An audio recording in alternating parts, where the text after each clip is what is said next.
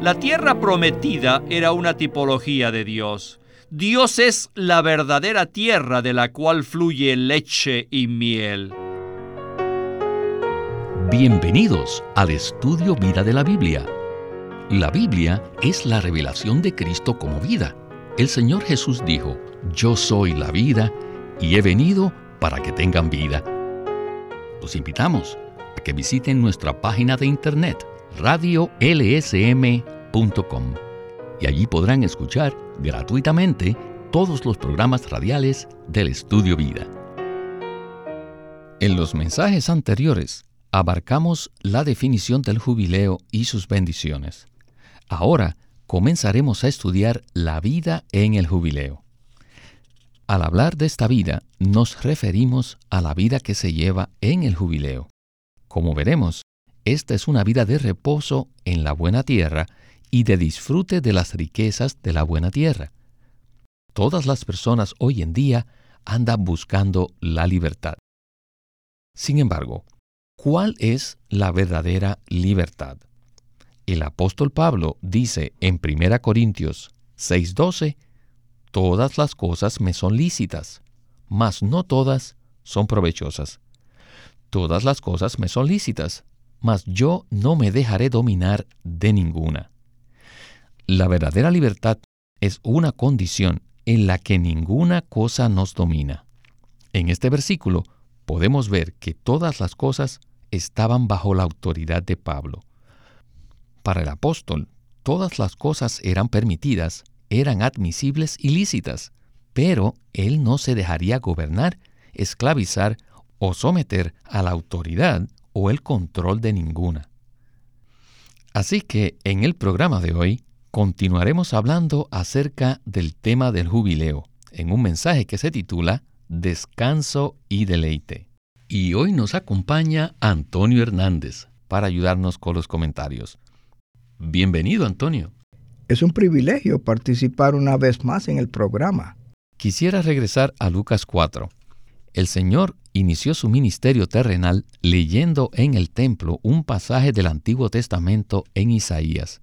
Y este pasaje proclama el año agradable del Señor, o sea, el jubileo.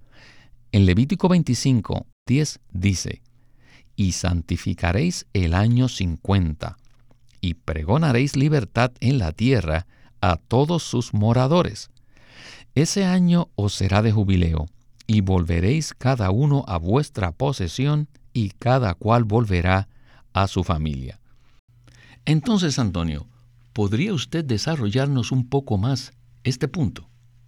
Usted mencionó al inicio la palabra libertad, que lógicamente provoca todo tipo de pensamientos, suposiciones y conceptos.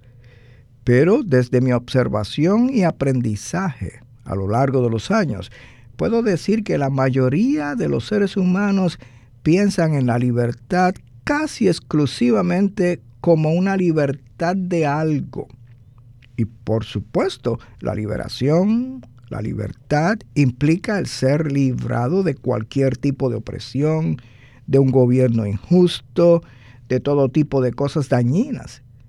Pero si solo tenemos libertad de algo, y esto puede sonar sorprendente para algunos, lo que voy a decir ahora, terminaremos en cautiverio de alguna otra cosa, de la cual también necesitaremos libertad. Con el jubileo obtenemos tanto la libertad de algo como la libertad con miras a algo. Y el objetivo de esta liberación es que debemos ser librados de todo lo negativo a través de la obra redentora de Cristo. Todo lo negativo incluye el estar separados de la buena tierra, que representa al Cristo todo inclusivo, el estar despojados de nuestro derecho en Cristo para disfrutarlo a Él, de estar bajo la autoridad de las tinieblas en el reino de Satanás, tal como se menciona en el Nuevo Testamento, pero somos liberados de todo eso para entrar, entrar en el Cristo todo inclusivo como nuestro disfrute supremo, maravilloso, excelente, e indescriptiblemente precioso y satisfactorio. Y además somos liberados para vivir en Cristo a fin de disfrutar de todas sus riquezas. Así que esperamos que nuestros radioyentes puedan ir mucho más allá de la noción de una mera libertad de algo. En Éxodo, el pueblo de Israel obtuvo libertad de la opresión en Egipto y de la esclavitud, pero esa libertad era con miras a finalmente entrar en la buena tierra.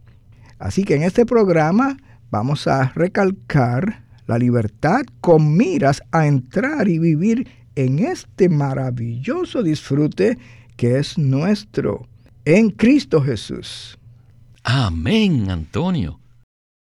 Bueno, escuchemos a Winnesley.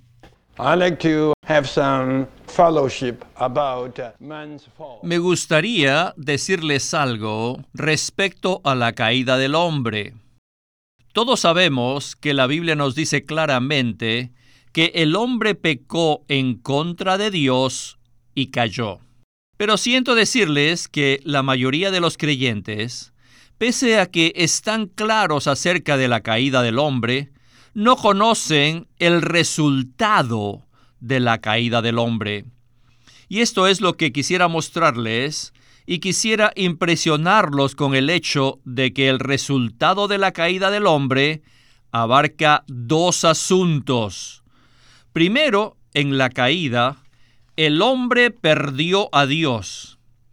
Y segundo, el hombre cayó en el cautiverio, cayó en esclavitud. Así que a lo largo de la historia de la humanidad vemos estos dos asuntos, que la humanidad no ha tenido a Dios porque lo ha perdido, y la humanidad ha permanecido en cautiverio o esclavitud. Mi punto es el siguiente. La historia de la humanidad ha sido una historia de sufrimiento. ¿Les gustaría a ustedes ser un rey, verdad? ¿O una reina? ¿O un presidente? Les digo, es difícil que un rey o un presidente tenga longevidad o viva por largo tiempo. Vaya, ser un presidente hoy en día implica sufrimiento. Antes que un presidente empiece a ejercer sus funciones, ya está medio muerto. ¿Saben ustedes cuál es el verdadero significado de sufrimiento? El verdadero significado consiste en no tener descanso ni tener disfrute, debido a que Dios creó al hombre con la aspiración de tener descanso y deleite. ¿Sabían ustedes que todos tenemos ese deseo? ¿Por qué? Dios lo creó con tal aspiración porque tenía la intención de que el hombre lo buscara continuamente. Por lo tanto, dentro del hombre existe cierta clase de apetito que fue creado por Dios. Y este es que todo ser humano busca descanso y busca deleite. El mundo entero está lleno de personas que están buscando descanso y deleite. Sin embargo, la pregunta es, ¿dónde están buscando dicho descanso y deleite? La intención de Dios es que el hombre vaya en pos de Él para hallar el verdadero descanso y el verdadero deleite. No obstante, la mayoría de las personas están buscando en el lugar equivocado. ¿No es así? Eso es muy cierto. En realidad, el mundo entero, como un sistema, y la mayoría de billones de personas están haciendo dos cosas principalmente. Una de ellas es que están luchando y trabajando solo para seguir viviendo, para existir. Y la otra es que cuando tienen algún tiempo libre, ponen su esperanza en los fines de semana para disfrutar y descansar. Estas son dos necesidades humanas muy profundas. Y todos sufrimos por la falta de descanso y por la falta de disfrute, que son el resultado de la caída del hombre. La caída trajo pecado y muerte. Y con el tiempo trajo un sistema mundial que está sin Dios. Y el resultado de vivir en este sistema mundial es que la gente no tiene descanso ni disfrute. Pero de hecho, ellos buscan desesperadamente el disfrute. Solo consideremos las cantidades absurdamente exorbitantes de dinero que ellos pagan, que ellos gastan para ser entretenidos por comediantes o músicos o deportistas que solo les traen un disfrute fugaz. El hecho mismo de que nuestra sociedad no solo aprueba, sino que respalda esa práctica, demuestra cuán gran importancia ponemos en el disfrute. Y lo lamentable de todo esto es que el disfrute que la gente busca resulta en más esclavitud. Todo eso involucra el pecado la mayor parte del tiempo y conlleva cosas que son contrarias a Dios. Ocasiona cosas que dañan nuestra humanidad, que destruyen nuestras relaciones, y que arruinan nuestra salud. Así que esta es una gran necesidad y un punto muy destacado en la predicación del Evangelio, que estas dos grandes necesidades de descanso y disfrute jamás se pueden satisfacer fuera de Dios en Cristo, como nuestro Salvador, como nuestro Señor, como nuestro Pastor y como todas las cosas positivas que podríamos necesitar. Eso es verdad, Antonio. Este cuadro realmente nos amonesta a todos nosotros, a quienes han alcanzado los fines de los siglos. Continuemos con Witness Lee. En el Antiguo Testamento existen muchos tipos, uno tras otro, que nos muestran los dos asuntos que abarcan la caída del hombre. Número uno, que no hay descanso. Y número dos, que no hay disfrute. En otras palabras, los hombres perdieron a Dios y número dos, cayeron en la esclavitud. El primero de estos dos tipos es la fiesta de la Pascua en Éxodo. Los hijos de Israel estaban en Egipto, bajo el cautiverio del faraón. Carecían de descanso, no tenían satisfacción ni deleite. Entonces Dios vino para rescatarlos, para salvarlos de esa condición caída. Pero, ¿cómo lo hizo? Lo hizo por medio de la Pascua. En la Biblia a la Pascua se le llama la fiesta la fiesta de la Pascua era la primera de las siete fiestas anuales que los hijos de Israel celebraban cada año. Todos ustedes conocen la palabra fiesta. La palabra fiesta implica, aleluya, un día de fiesta es el momento de reposo, de satisfacción y de deleite. Entonces, Dios sacó al pueblo de Israel de Egipto a través del Mar Rojo y los condujo al desierto. Esta es una tipología maravillosa. ¿Se imaginan ustedes dos millones de personas en el desierto sin ninguna universidad, sin ningún tipo de industria, ningún tipo de empleo? Entonces, ¿qué hicieron durante esos 40 años en el desierto? Tuvieron unas vacaciones largas. Podríamos decir que tuvieron una larga fiesta. ¿Alguna vez habían pensado en esto? Déjenme que les pregunte. ¿La gente laboraba allí? No, no pudieron laborar durante 40 años. ¿Qué hicieron? Más bien, descansaron con Dios. Cada día descansaban con Dios. No obtuvieron nada de su labor puesto que no podían sembrar ni tampoco podían cegar, ellos simplemente recogieron el maná, lo que Dios les dio. Solo descansaron con Dios y disfrutaron lo que Dios les dio. Este no era el fruto de su propia labor, sino que era un regalo de Dios. Por lo tanto, los hijos de Israel descansaron con Dios y disfrutaron de su regalo durante 40 años. Ellos no tenían ningún tipo de industria, manufactura o agricultura. Durante los 40 años, ellos solo descansaron con Dios todos los días.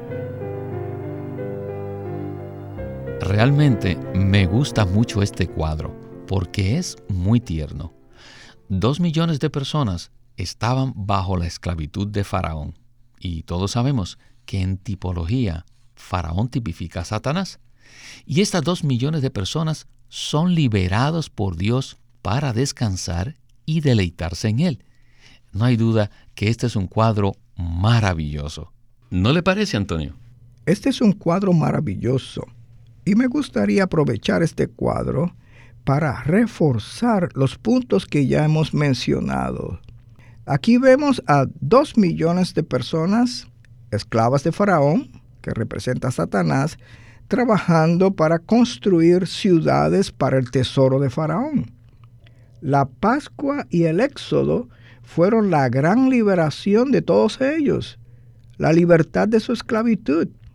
Lamentablemente, ciertos eruditos y teólogos de la Biblia hablan mucho acerca de la liberación. Incluso hay una escuela de pensamiento denominada Teología de la Liberación. Sin embargo, esa teología carece de la meta de la liberación. La idea de ellos es que la liberación en sí misma es la meta, pero no lo es y tampoco puede serlo. Ser liberados de algo es una condición absolutamente necesaria y tiene que ser lo primero. Pero una vez que somos liberados, estaremos vacíos y sin rumbo y llevaremos vidas sin ningún sentido si no comprendemos cuál es la meta de esa libertad. Incluso en el desierto, el pueblo de Israel todavía no llegaba a la meta de su viaje, la cual consistía en entrar a la buena tierra. No tenían necesidad de trabajar, y se nos dice que ni siquiera sus sandalias ni sus ropas se desgastaron. La comida les era proporcionada por Dios y solo tenían que hacer un mínimo esfuerzo para recoger esa comida y prepararla.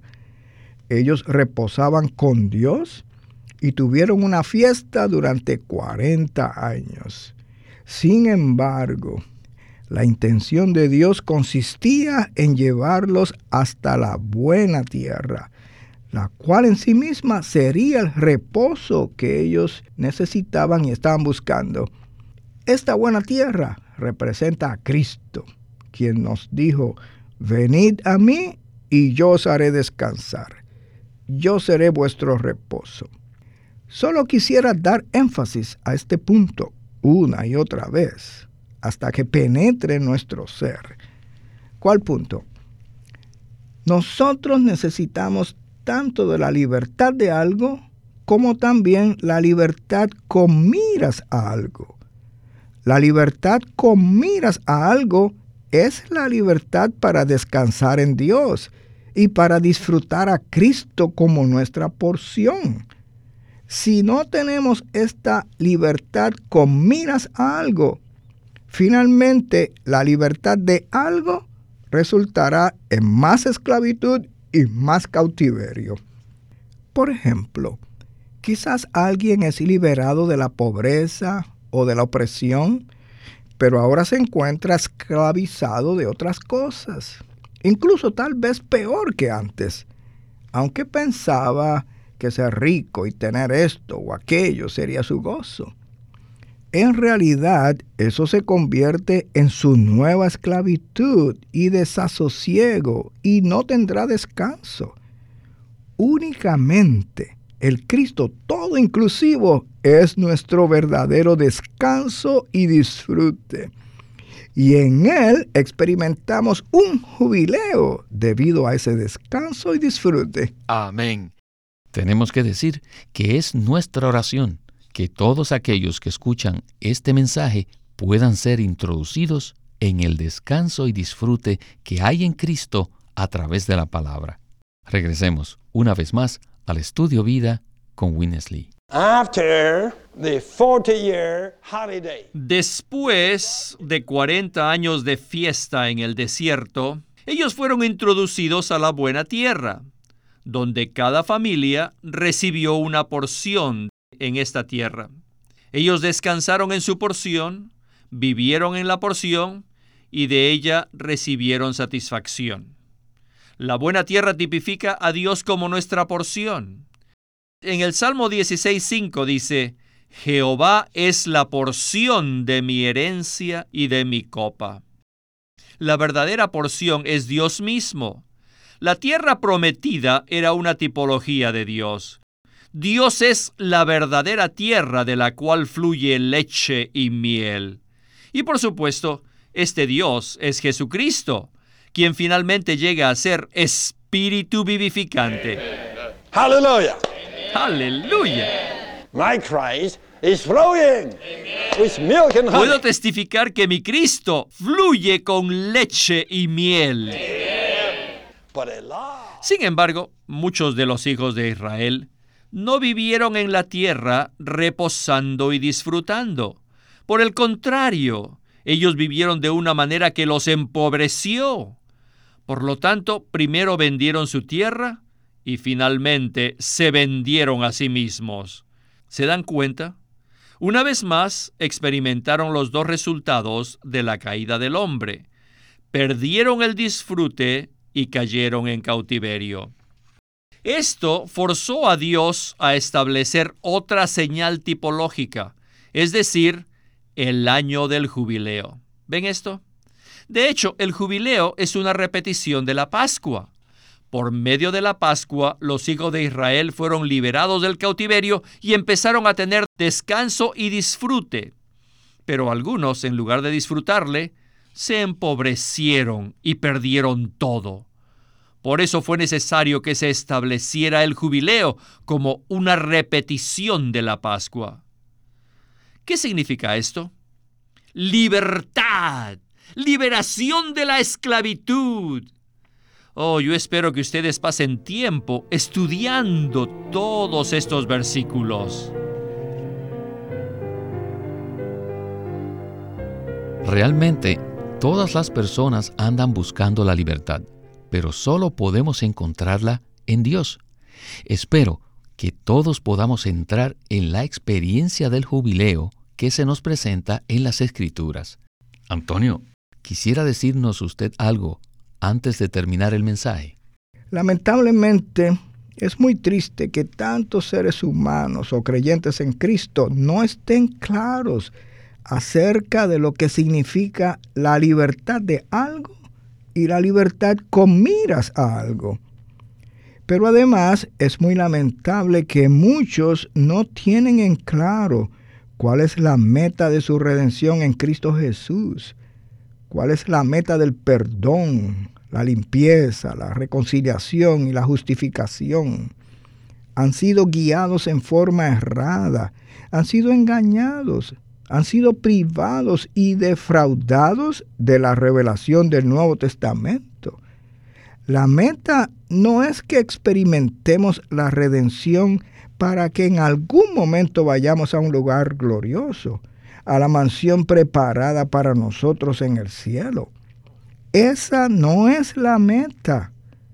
La Biblia revela que la meta de todo esto es que nosotros entremos en Cristo que es tipificado por la buena tierra. El Cristo todo inclusivo, que es nuestra vida, nuestro suministro de vida y la realidad de todas las cosas positivas. La meta de nuestra redención, de que experimentemos a Cristo como nuestra Pascua, es que ahora Dios en su justicia puede recibirnos en sí mismo a fin de que estemos en Cristo y estemos en la esfera del descanso. Según Colosenses 1, aquí estamos en el reino del Hijo del amor de Dios. Aquí no hay temor, ni cautiverio, ni pecado, ni muerte, ni oscuridad, sino que hay amor, vida y luz a medida que disfrutamos a Cristo como nuestra porción. Aquí tenemos descanso y un disfrute interminable, insondable, inescrutable e inagotable de manera personal como creyentes individuales. Pero nuestro descanso y disfrute es aún mucho más elevado de manera corporativa, como se describe en las fiestas del Antiguo Testamento. Este es un disfrute corporativo, cuando nos reunimos juntos en la unidad del cuerpo de Cristo, la cual es la unidad genuina del Espíritu, y experimentamos y disfrutamos la realidad de esas fiestas del Antiguo Testamento. Aquí vivimos en el jubileo. Aquí llevamos una vida de descanso y una vida de disfrute que siempre va en aumento. Aquí estamos satisfechos de manera personal y corporativa y se cumple el propósito de Dios. Todavía tengo una última pregunta y es esta. Tener una vida de jubileo, es decir, tener una vida de gozo, paz y descanso, ¿significa que estamos sonriendo todo el tiempo y que no tenemos problemas? No, no es algo tan superficial como eso. Debido a que todavía vivimos físicamente en la vieja creación, estamos sujetos a las aflicciones y a los sufrimientos de todos los seres humanos que vivimos bajo la maldición de la vieja creación. Pero en lo profundo de nuestro ser, tenemos la capacidad en cualquier situación y en cualquier lugar para contactar al Cristo que mora en nosotros y para experimentar al Cristo con el cual somos uno solo. Así que en medio de nuestra vida humana, en sus diversas etapas, en lo profundo de nosotros tenemos descanso y disfrute. Esta es nuestra porción. La verdadera libertad y gozo está en Cristo. Ha sido maravilloso haberle tenido aquí en el mensaje de hoy, Antonio. Alabado sea el Señor por el jubileo. Este es Víctor Molina haciendo la voz de Chris Wilde, Antonio Hernández la de Ron Cangas y Walter Ortiz la de Witness Lee.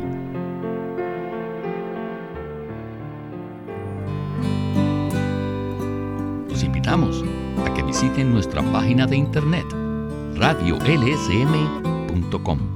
Allí podrán escuchar gratuitamente todos los programas radiales del Estudio Vida. Una vez más, radiolsm.com. O llámenos a nuestro teléfono gratuito 1-800-810-1149. 1-800-810-1149